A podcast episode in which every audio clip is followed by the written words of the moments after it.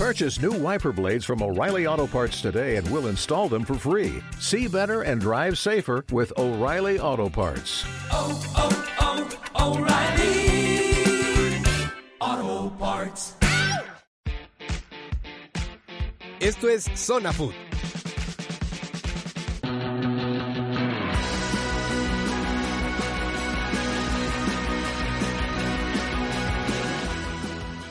Muy buenas tardes, estamos en este programa Zona Food, nuestra cuarta emisión. Aquí recordándoles que nos visiten en nuestra fanpage en Facebook, así como en la revista que sale mensualmente. Y también que puedan descargar nuestros programas anteriores y este mismo en iTunes, buscándonos como Zona Food. Quiero presentarles aquí en esta mesa que tenemos el día de hoy a mi estimado Fer Castañeda. Fer, buenas tardes. Hola, buenas tardes. Estamos aquí tristes por la derrota de la selección. Se esperaban más cosas. Vamos a hablar sobre el arbitraje, cambios del piojo, alineaciones, todo. Va a estar muy bueno el programa. Es correcto. Víctor Ramírez, buenas tardes, ¿cómo estamos, Vic? Roberto, ¿cómo estás? Fer, ¿cómo les va? Este, pues todavía asimilando la, sobre todo las formas, las formas de la derrota de ayer.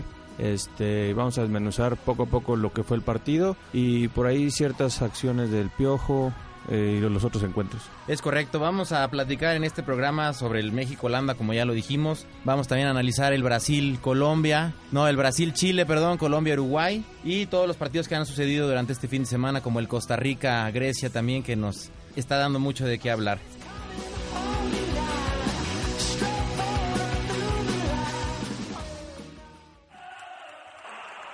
Los equipos están en la cancha, los locutores en cabina y arrancamos la transmisión. Esto es Zona Food.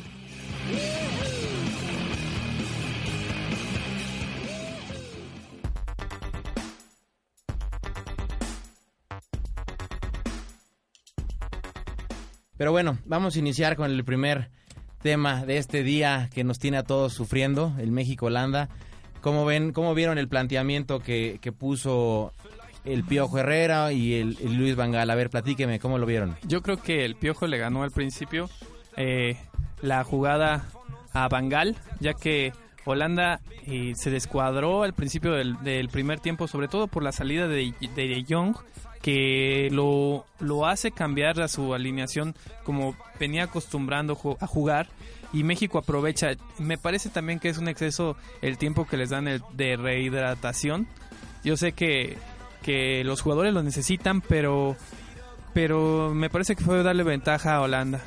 Yo creo que estás hablando de un tiempo necesario. La humedad estaba hablando que estaba arriba del 80%, lo cual es demasiado. O sea, ya corriendo el esfuerzo y la temperatura no era tanta, pero el factor de humedad es sí extremadamente el tiempo de- pegador. de, rehidratación. ¿no Tres crees? minutos les dieron. Pues mira, yo creo que, como dice Vic, a mí se me hace que es lo, lo justo. Realmente sí fue, era un clima un poco brutal. No nada más era humedad, era el sol estaba cayendo a plomo. Y jugar con esa humedad y con ese sol no, no es nada sencillo.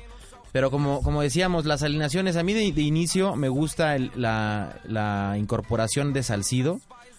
Tuve mis dudas en su momento por el hecho de la edad de Salcido y comparándolo con el gallito.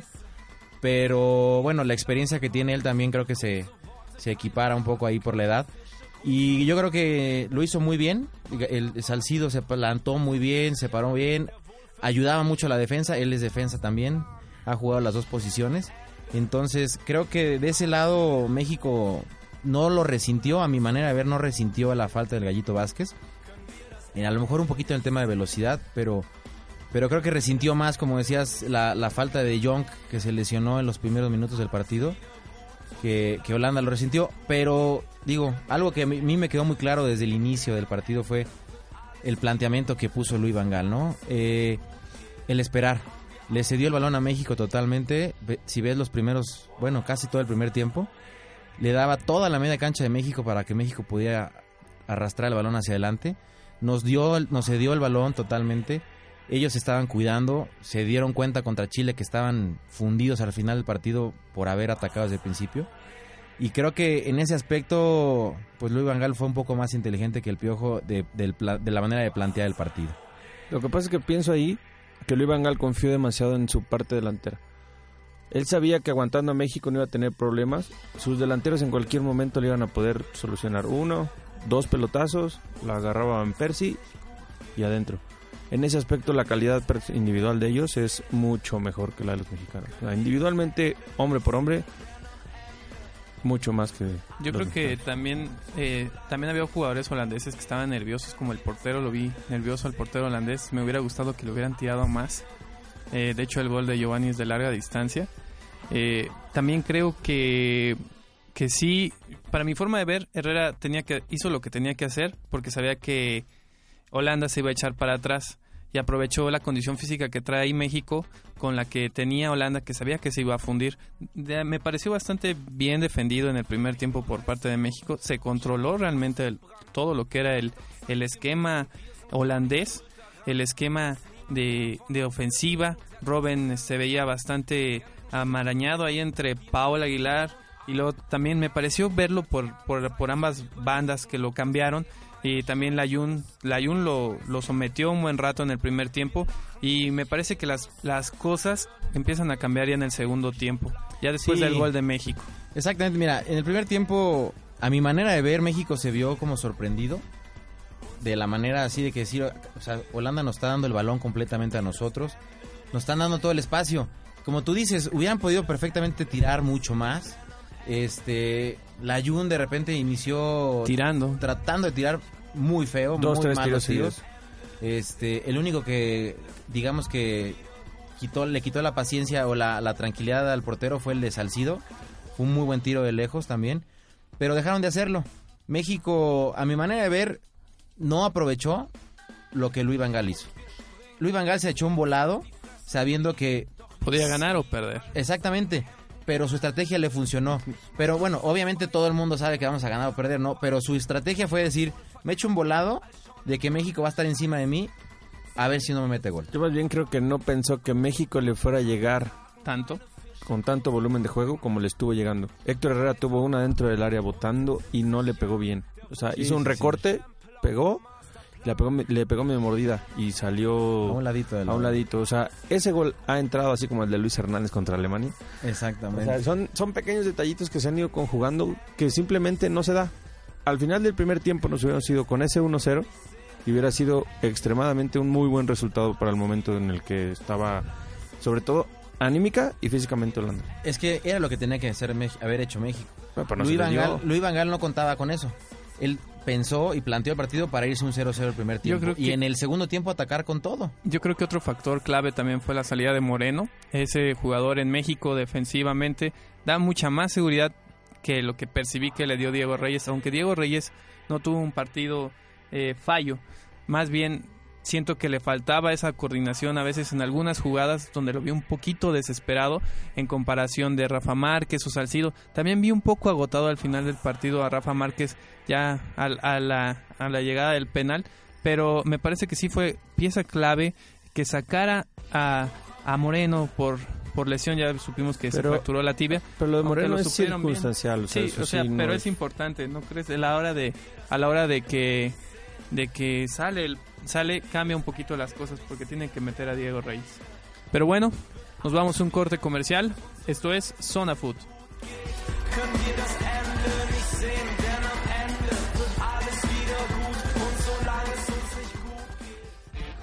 Ya estamos de vuelta. Esto es Zona Food.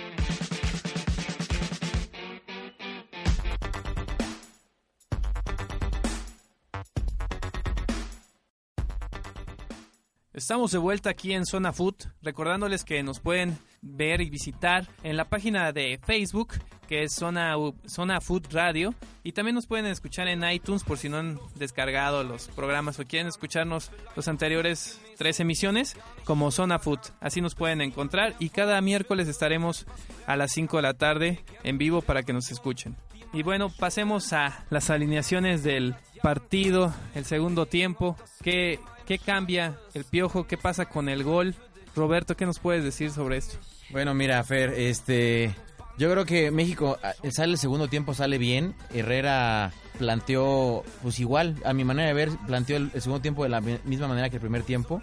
Eh, ahí, aunque haya cambiado, ha, salido, bueno, que haya salido Moreno por la lesión. México empieza a atacar un poco, empieza a conjuntarse un poquito más del lado derecho. Las jugadas empezaron a darse el lado derecho, el lado izquierdo bajó un poquito de ritmo de juego. Y bueno, viene el, el- el gol, golazo de Giovanni. A mi manera de ver, era el momento idóneo para que se despachara con otro gol por lo menos el Giovanni, pero no lo, no lo sacan ahí. El piojo a mí me sacó un poquito de onda el hecho de que haya sacado Giovanni por la edad, que tiene 25 años, un chavo de esa edad, pues no, no, no se desgasta tanto como, como pareciera. He alegado desde, desde ayer en el partido que, que finalmente yo hubiera sacado a, Oribe Peralta. Tiene más edad, no estaba dando el juego que debe de dar normalmente. Y siento que debería haber refrescado la media cancha. Ahí es donde Herrera dio un partidazo, ya estaba fundido a los 75, 70 minutos, ya estaba fundido, ya no podía correr igual. Ya muchas jugadas de las que acarreó balón hacia adelante se veía que llegaba sin fuerza, no daba el toque ya muy fino, ya estaba cansado. Entonces, yo creo que habiendo refrescado la media cancha, hubiera dejado a Herrera más tranquilo en el centro y, por ejemplo, yo hubiera metido al Gulit Peña a que acarreara balón hacia arriba, que acompañara un poquito al, al Giovanni Dos Santos y creo que hubiera sido una, una buena manera de seguir ese partido, ¿no? El hubiera no existe por desgracia, pero pues bueno, nos quedamos con esos cambios extraños que hacen todos los eh, entrenadores mexicanos en los octavos de final, siempre nos salen con una chistosada así. Yo creo más bien que se fue por el lado de buscar el contragolpe. Y aquí no es mil veces más rápido. Y estaba fresco. Pero no le salió. Yo creo que debió de aguantar más el partido. Coincido contigo. El Gulit Peña pienso que era una mejor opción para darle pausa, para quitarle trabajo a Herrera. Si el problema es que lo dejó solo y se acabó fundiendo. Sí, lo dejó solo y no había, no había ligue entre la defensa y la delantera. Exacto. Yo quiero decir algo importante que vi. Eh, los primeros cinco minutos de- del segundo tiempo, México regresó exactamente igual en su alineación.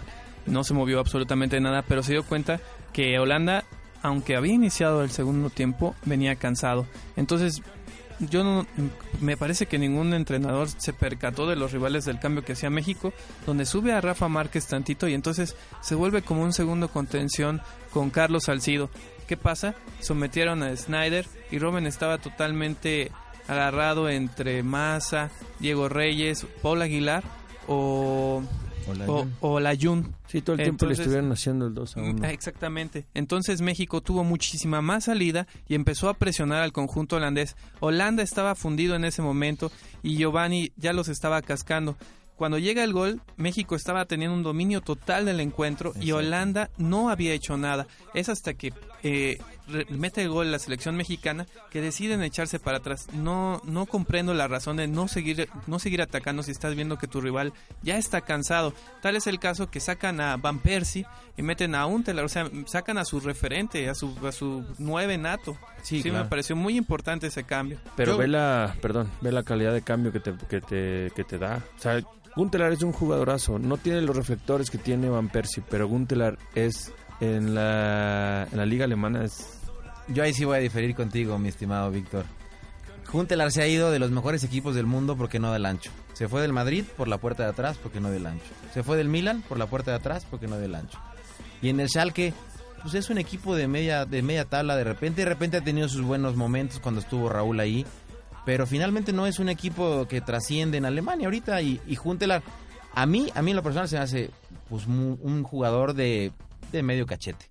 Pero bueno, digo, si lo tiene la selección por algo será, pero ¿verdad? de medio cachete, estás hablando de medio cachete en Europa. Sí, claro, O sea, exactamente. Si te- yo te puedo poner al Chicharito con Guntelar.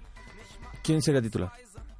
Por, a lo mejor por la referencia que tiene Juntelar. Pero honestamente, jugando en la cancha, te genera mucho más juego el Chicharito Yo que, creo que que, de Juntelar. lo que estamos hablando eh, es seña de que Bangal tenía desesperación, desesperación desde el banco. Y yo creo que a México le faltó más que nada manejo de partido. ¿Sabes qué?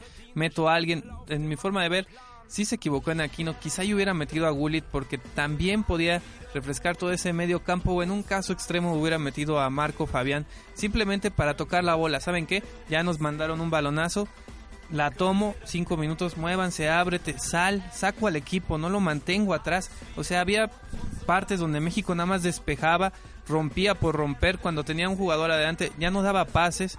Entonces es que no había realmente, ligue, no había ligue realmente entre la era un, cancha. un esperar a que te metieran gol. O sea, Ochoa saca una- un balón parándola con el rostro.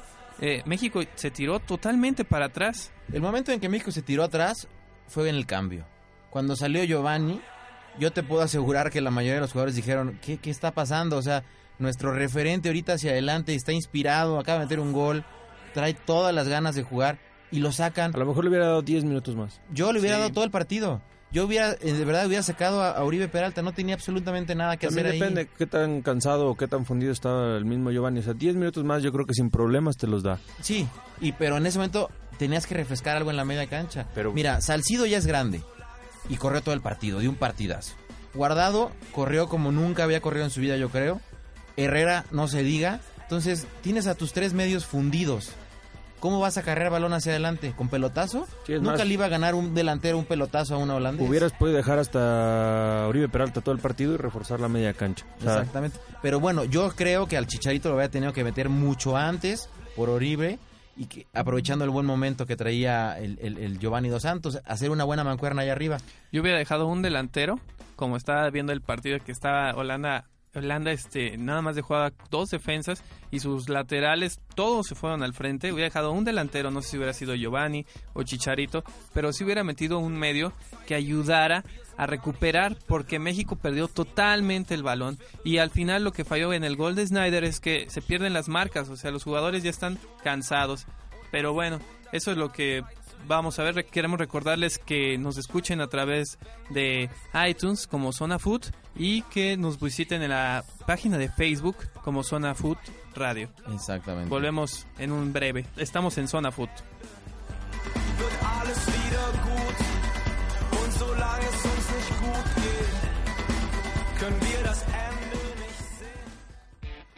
No te despegues de tu asiento. La mejor jugada está por venir. Esto es Zona Food.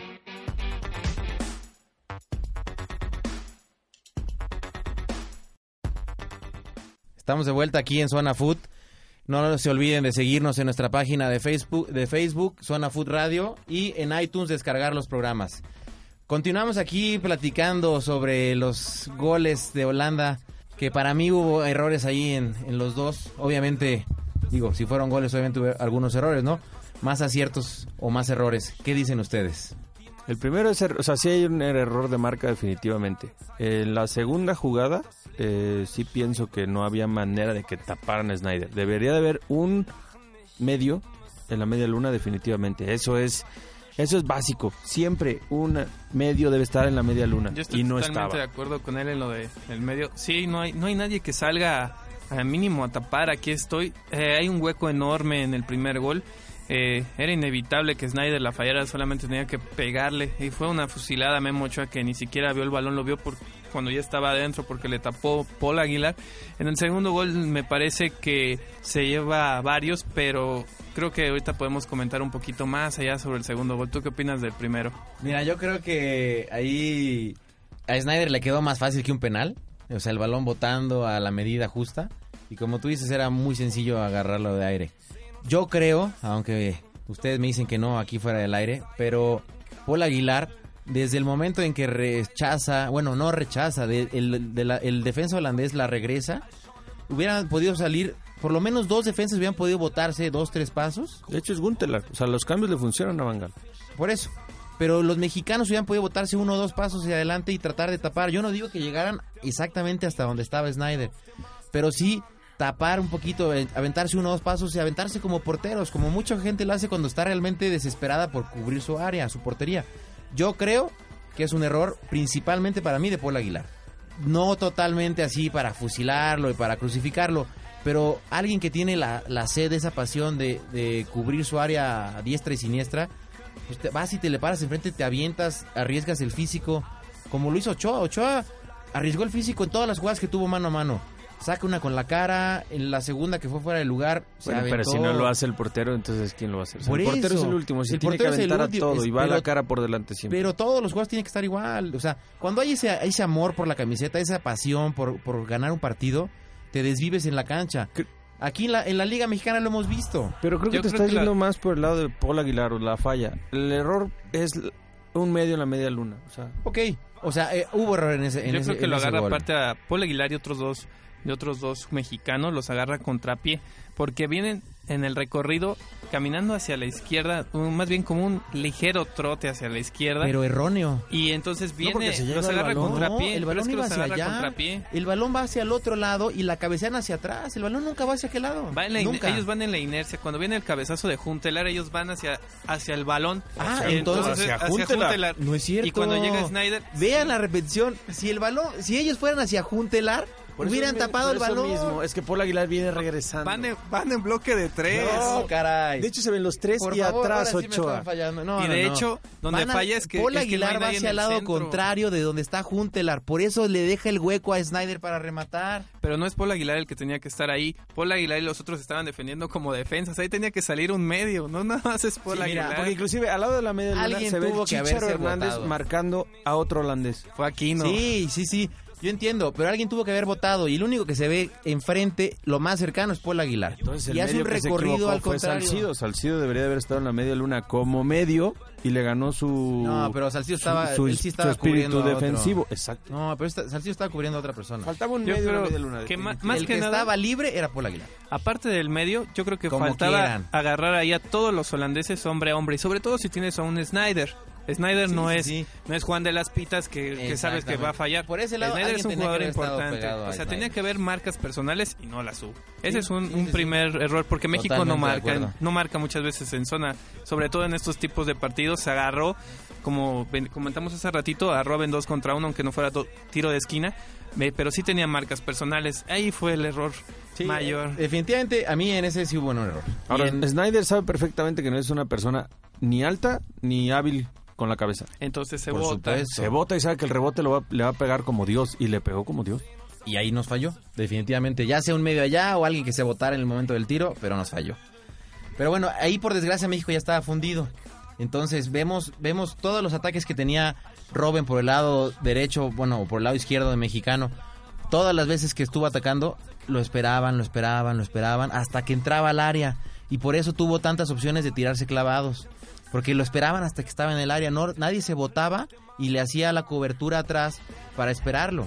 Además también creo que, que de ese detalle que cuentas, que más bien que comentas, este otra cosa importante es que se regalan muchos tiros de esquina. Los tiros de esquina parecían pase usted y venga su tiro de esquina y a ver hasta que nos meta a gol.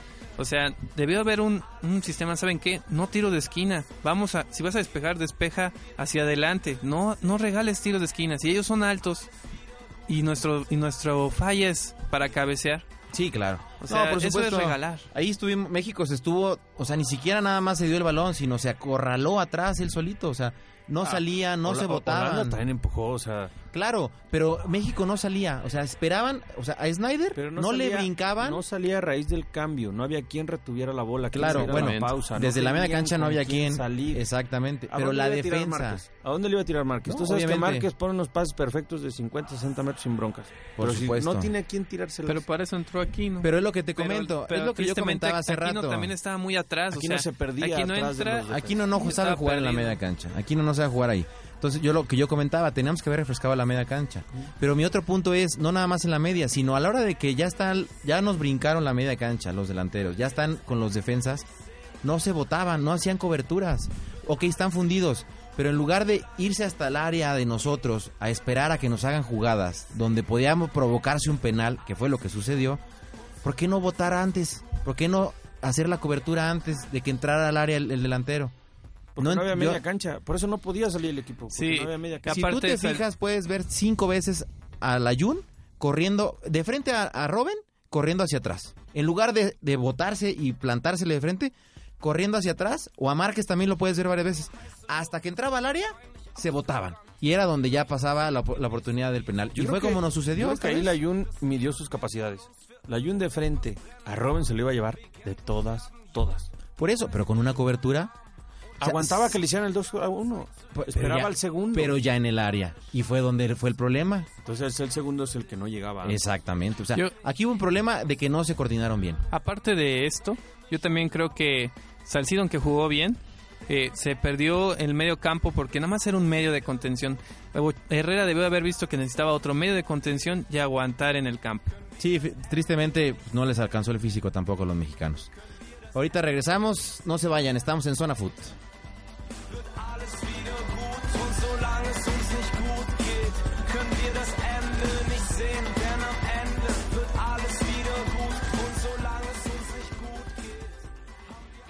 Ya estamos de vuelta. Esto es Zona Food.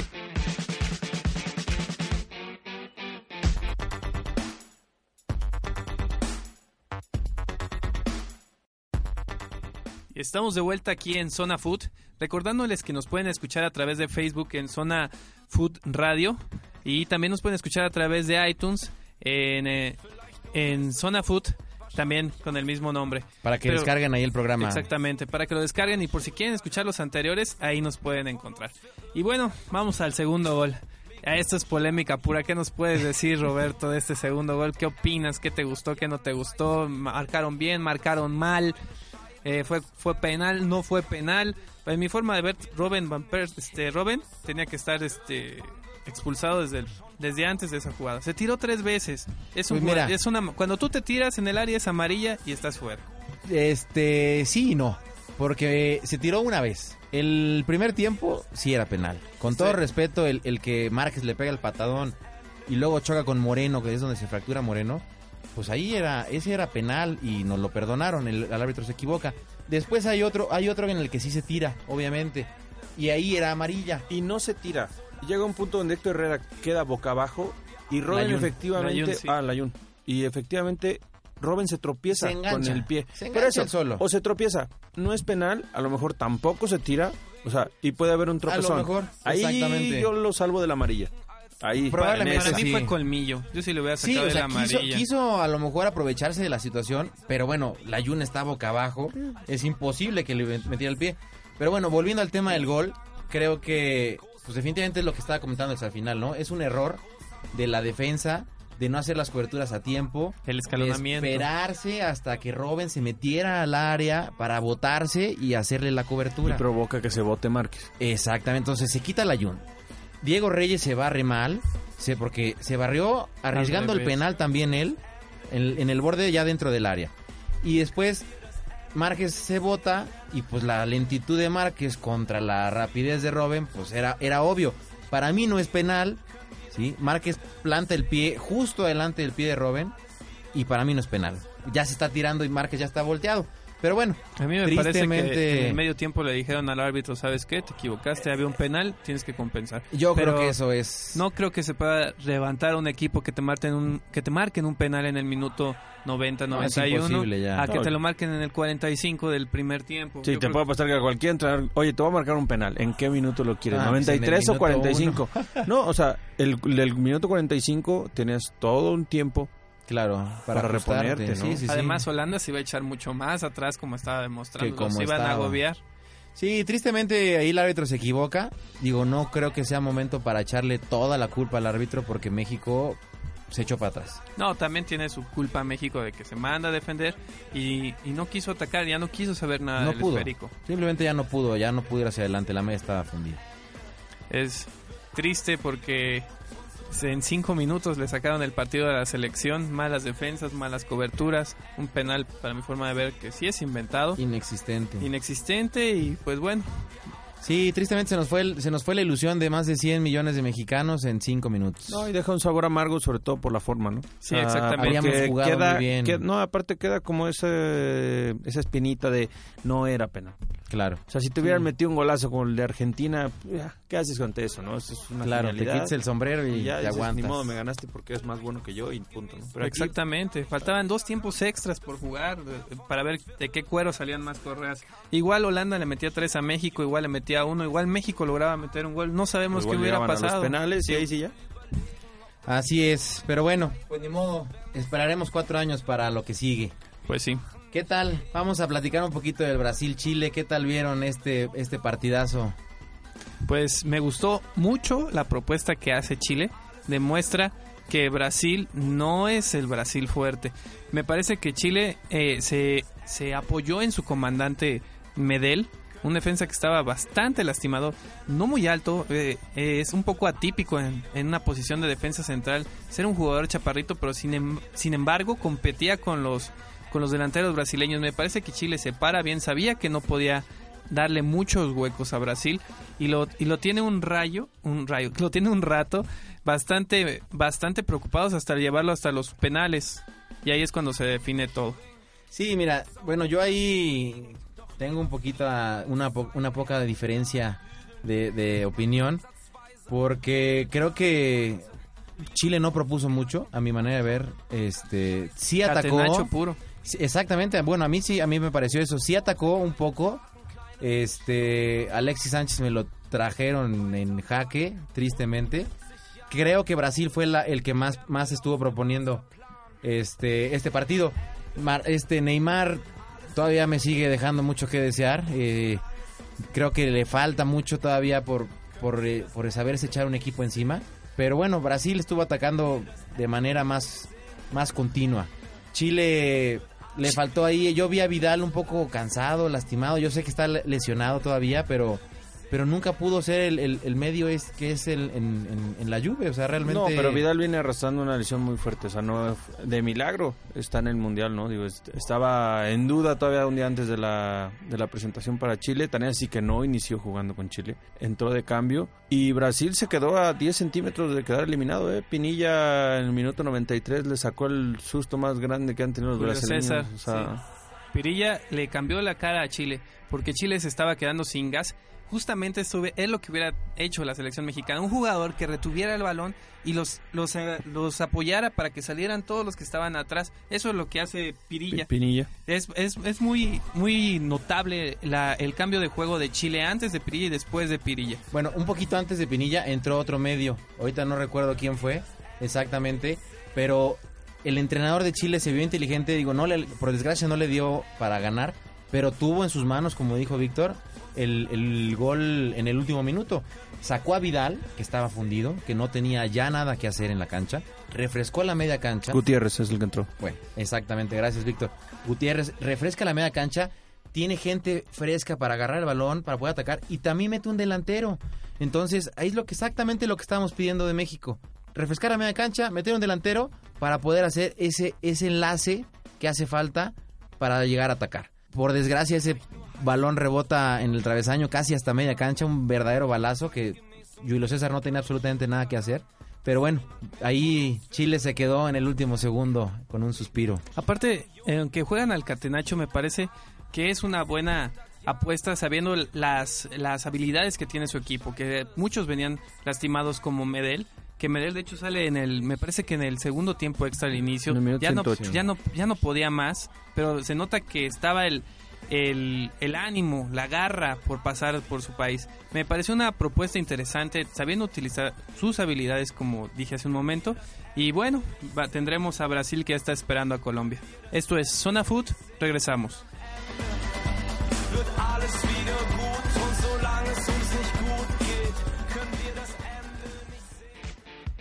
El balón sigue rodando. Esto es Zona Food.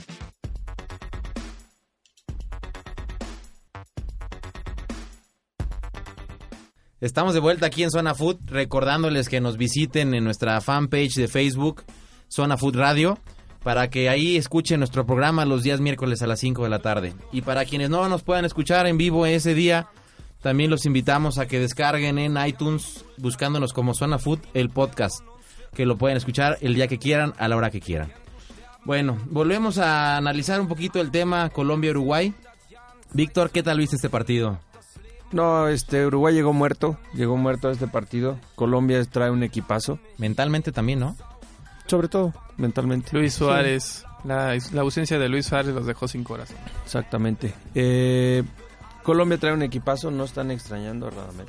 No sé en qué momento lo vayan a llegar a extrañar, si es que le llegan a extrañar. James Rodríguez es un pedazo de jugador, Sin ser un, un 9 clavado. Es un 10, ¿no? Más bien. Él es, él es creativo, es un creativo. que está siendo el goleador del mundial. Sí, pero es que está llegando muy bien atrás de, de Jackson De Jackson o de Teófilo. o de Teófilo y él le están dejando los espacios totalmente para tirar, pasar, filtrar y hacer los goles que Sí, que se vuelve un jugador fundamental. De hecho, hay, hay varias tomas donde se ve que pasa James y lo- los jugadores tienen la confianza plena en que saben que se la van a tocar y va a poder distribuir bien el balón. Hay, hay una gran comunión en el equipo de Colombia. Aunque no es delantero, como bien dices, es un 10, tiene bastante personalidad en el campo y está como campeón goleador hasta ahorita. Yo creo que ahí en ese equipo estamos viendo al futuro, digo, a lo mejor no al mismo nivel, pero al futuro Zidane o a un futuro Ronaldinho, un creativo que realmente está fuera del lugar de lo común. Sus 22 años siendo un crack que ya pagaron por él más de 45 millones de euros en, en el Mónaco. Sí. Creo que creo que sí es un, un- un jugador que va a estar entre los mejores de la historia. Porque, digo, los goles que ha metido han sido muy buenos, pero el que se despachó el día sábado fue para mí el mejor del mundial y uno de los mejores goles de los mundiales de técnica individual que hemos visto. ¿O qué? Sí, en cuanto a técnica, sí es de los mejores goles. Yo creo que va a ser entre los 10 mejores goles que va a haber en el Mundial. Es bastante bueno. La forma no le permite ni- ni a los defensas que le lleguen a estorbar y le pega impecablemente al balón.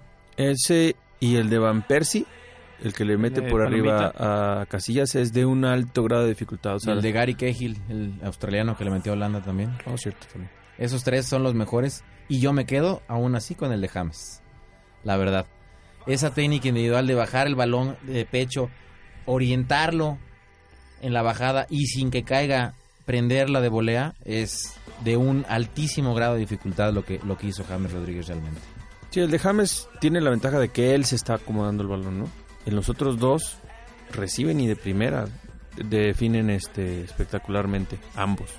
O sea, Sí, sí, sí, en ese lado sí, pero bueno.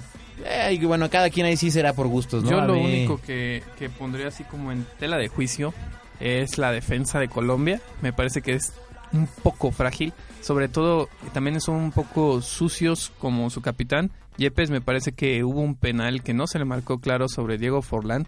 De hecho, llevaba 30 segundos de iniciado el partido y ya le había pegado a Diego Forlán un codazo en la cara. Me parece que esas, esas faltas de, de atención o esas irregularidades dentro del campo pueden salirle caras cuando juegue contra Brasil porque le van a marcar todo lo que le haga a Brasil. Yo creo que tendrá que Colombia que estar muy atenta en esos detalles, que son detalles finos porque a la vez a la larga pueden este cambiarte un marcador por esa desatención o por ese golpe que pienso que nadie me vio, como Luis Suárez hace poco mordió a Chiellini y ahora está cuatro meses fuera de las canchas. Me parece que es un equipo sin Ángel Uruguay que salió a pues a hacer un tratar de hacer un cerrojo. Cavani se vio muy muy muy lejos de lo que estamos acostumbrados a ver de él. Igual de Diego Forlán, de hecho lo cambian y Uruguay no peleó por el pase. Sí, definitivamente ahí creo que Colombia puede sufrirle en la defensa, pero bueno, tienen un porterazo Colombia, eh, realmente en este partido este es Ospina, ¿no? El, el portero colombiano hace le hace a Cavani un- una sacada que ya era un gol hecho. Creo que En el segundo tiempo. Exactamente. Creo que ahí sí Colombia tiene de dónde defenderse. La defensa no es la más fuerte de la, del mundial. No. Este, que, que sí tiene mucha personalidad también y tiene experiencia. No sé por qué no están bien parados. Pero tiene una seguridad atrás. No, o sea, están bien parados, pero siento que hay desatención en la forma del, del cómo le llego al, al rival. Hacen muchas faltas, para mi forma de ver, innecesarias, o codazos. Yo creo que su capitán pierde un poco la cabeza en algunos instantes clave del partido. Yo creo que ese es el detalle que tienen que cuidar contra Brasil. Pero no creo que estén, este, no creo que Yepes esté desubicado, ¿eh? No, no. lo que tiene Yepes está llegando muy tarde a las jugadas, pero porque Yepes tiene cerca de 35 años, es igual muy que grande. Márquez. Sí, pero honestamente Márquez lo veo lo, lo veía con mucho mejor ritmo que Yepes. Sí. Sí. Yepes es más alto, Yepes es más torpe. Yepes lo que sí tiene es muy buen juego aéreo y es muy canchero. El codazo, el pellizco, el te pego, el no me ven. Ahí cubre mucho sus espacios y juega mucho con su ubicación, pero ya es lento. Y ya es una persona, es un jugador que ya es grande, o sea, ya no y llega igual a pasar. Neymar. Exactamente. Exactamente. Sí, por ahí va a ser la, la parte que le va a doler este, a Colombia. Y, y bueno, vamos a exactamente ya analizar un poquito más el, el partido Brasil-Colombia, que son los cuartos de final muy buenos. Parece una Copa América, como mucha gente ha dicho, pero creo que va a estar al nivel de un mundial como se debe. ¿Qué, ¿Cómo ves? ¿Qué- ¿Quién crees que gane? ¿Cuál es tu pronóstico para este partido, mi Fer? Pues yo creo que todo va a depender mucho de la libertad que tenga James, porque me gusta más el medio campo ofensivo, del medio campo para hacia adelante Col- Colombia que Brasil. Brasil me parece que es mucha individualidad. Todavía quieren que Neymar le resuelva todo. Jo me dejó mucho que desear en el partido contra Chile. Yo lo había visto mejor en los partidos pasados cuando había entrado poquito tiempo, pero en este partido lo sentí también con mucha presión. Fred igual. Eh, me parece que la clave es que Colombia y su ataque logren hacer un gol rápido a Brasil. Yo creo que Colombia tiene mucho mejor ataque que, Brasil. Y lo que hemos venido platicando todos los, programas anteriores, ¿no? Brasil, su parte fuerte sigue siendo la defensa. Esos cuatro defensas que son realmente de, de primer mundo. Y, y bueno, James se va a encontrar así con un examen bastante fuerte. Conoce muy bien a Thiago Silva, juegan en la misma liga. Y, y bueno, creo que va a ser un, un, buen examen para él, que no creo que se le complique. Es un jugador que da la talla sin ningún problema.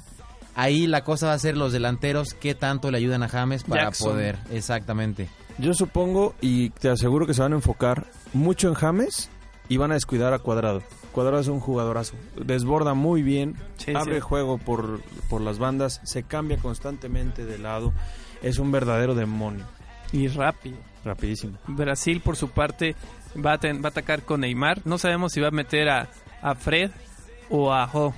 Estamos en Zona Food. Regresamos.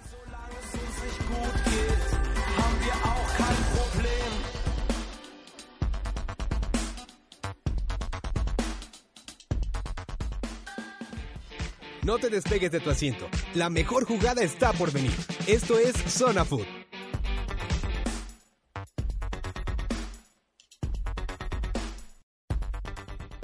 Ya estamos de vuelta aquí en su programa Zona Food, recordándoles que pueden es- este, visitarnos en la página de Facebook Zona Food Radio y también en iTunes como Zona Food por si nos quieren escuchar en nuestras anteriores tres emisiones o en esta. Y bueno, vámonos con el Costa Rica-Grecia que quedó 1-1 en tiempo reglamentario y llegaron hasta los penales. ¿Cuáles son sus opiniones, las voces del partido? ¿Qué sienten de este partido? Pues mira, eh, Fer, yo ahí comentaba ayer viendo el partido que para mí había sido uno de los partidos más lentos que había visto en el Mundial. Eh, hubo goles, eh, muy buen gol, bueno, un gol un poco extraño de Bolaños. No, perdón, sí, bueno, un gol de, de este, del, Ruiz. de- de- Ruiz. perdón, de Brian Ruiz, sí, de- del costarricense. Muy chistoso que el portero se queda parado, el balón entra rodando. Lo tapan totalmente al portero. Exactamente, pero fue, fue algo fuera de lo normal, ¿no? Que el balón entrara así rodando. Costa Rica yo no lo vi ni cerca de cómo jugó contra Italia o contra Uruguay. No sé qué pasó exactamente, pero me decepcionó un poco. A, a mi manera de ver, Grecia fue la que propuso en el partido, la que estuvo encima, atacó. Se me hacen un poco malos sus, sus delanteros que tuvieron cualquier cantidad de oportunidades y fallaron y fallaron. Hasta que, como decíamos ayer, tanto va el agua al cántaro hasta que revienta. En el último minuto. 91. Exactamente. Que, que bueno, definitivamente Costa Rica pasó, a lo mejor sin merecerlo, pero pues por tener un portero de Se otro nivel. hasta los penales. Y el portero es el que realmente lo salva. Sí, Keylor bueno. Navas realmente sacó en el partido muchas muchas bolas y eh, bueno, es el que define los penales también. No, y Gaylor Navas es estrella de la, de la Liga Española. O sea, no por nada juega como titular y constantemente es este incluido en el once ideal, ¿no? Yo creo que sí, que el portero Navas es, es fundamental en ese equipo, si no es que el alma de ese equipo. Y creo que Costa Rica ya cumplió, ya superó las expectativas por mucho. Eh, fue el, el número uno del, del grupo de la muerte, o sea, superó por mucho lo planeado. Yo creo que su gente debe estar en este momento muy feliz. Le espera un partido bastante complicado ante Holanda, que no sabemos si lo va a poder superar. Tiene un expulsado como Duarte, para el próximo partido va a tener sus bajas. Eh, Holanda ya sabe lo que es jugar contra un equipo del continente americano que le van a salir a morder, que no le van a permitir fácilmente eh, la bola y que, bueno, quizá Costa Rica se va a mandar un poquito más para atrás también. Sí, exactamente ahí, bueno, Costa Rica con un jugador menos aguantó todos los tiempos extras y parte del segundo tiempo. Fue algo complicado, pero los griegos, como dije hace rato, ¿no? Fallaron, se cansaron de fallar y tuvieron en sus manos la calificación. Así es, pero bueno, que vamos a platicar también hoy del Francia-Nigeria, ¿qué tal lo vieron? Yo, yo esperaba un poquito más de Nigeria, que me diera un poquito más las manos, pero pues no, Francia otra vez con, con calma. En el segundo tiempo se destapó con dos goles. ¿Cómo vieron el, el partido? Un autogol desafortunado al final, ¿no? Sí, pero también yo pensé, o más bien yo noté a Nigeria Eh, al- en el primer tiempo, buena propuesta. No se cerró tanto. Le buscó por ahí también un penal no marcado. Este pudo haber metido en complicaciones a Francia. De una o de otra manera, Francia encontró la solución. Este y el segundo gol fue, como dice Fer, es un autogol ya al final del partido. Realmente el 2-0 no refleja lo que fue el partido. Fue más parejo de lo que me dice el 2-0. Yo estoy de acuerdo con Vic. Más bien creo que, que Francia es de los equipos más completos dentro de esta Copa del Mundo. Me ha gustado bastante, me parece que Benzema está maduro y es un jugador que ya sabe lo que quiere su selección de él. Aporta bastante, se bota mucho del campo. O sea, Benzema muchas veces no juega de 9-9, eh, hace un falso 10 y creo que es una propuesta muy interesante por parte de los franceses. Me parece que me- también creo que es un poquito equilibrado en la defensa. No sé qué tal sea la confianza que tenga en este momento su portero, aunque ha también hecho un buen papel. Y creo que va a tener un duro, duro eh, rival cuando sea contra Alemania. durísimo rival. Yo creo que esa sí es una final adelantada. Yo veo a un Francia, como tú dices, ya más maduro. Un Oliver Giroud adelante que, que no se vuelve loco, que se bota bien, que hace paredes en buen momento. Un Benzema que está echándose el equipo encima. Él, él, él ha sido el creativo, él ha sido el, el que da la pausa, el que da los tiempos.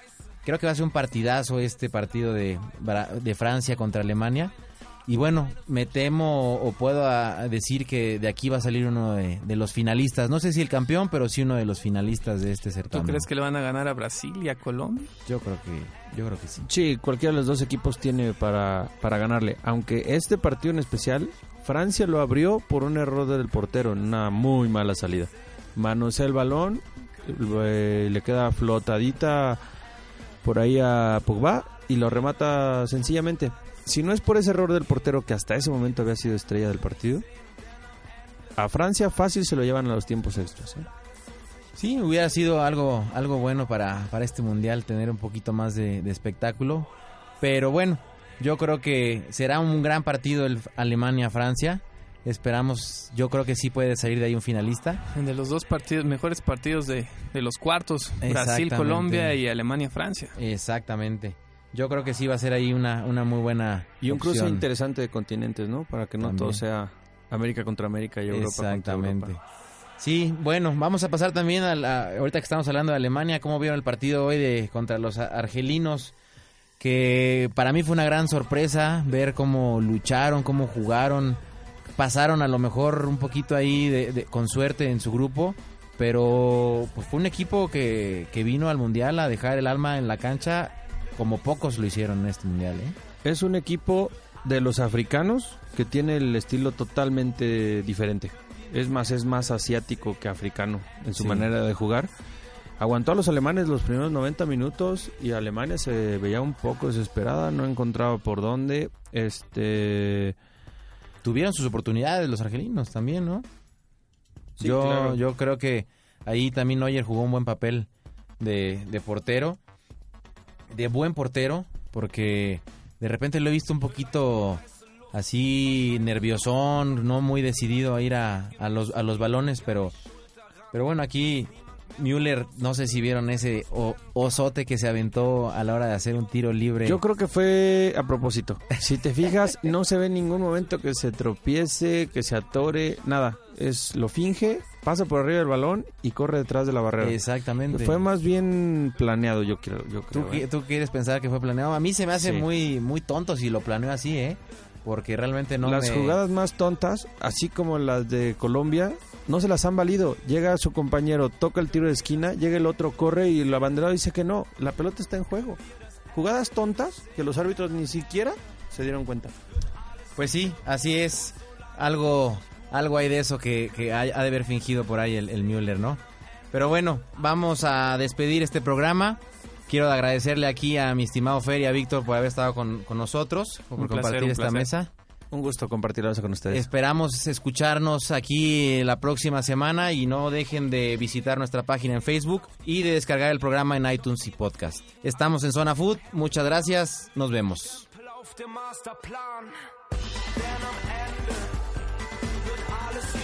El árbitro toma el silbato y pita el final del partido. Recuerde escucharnos la próxima semana. Esto fue Zona Food. Continúe escuchando UBAC Radio.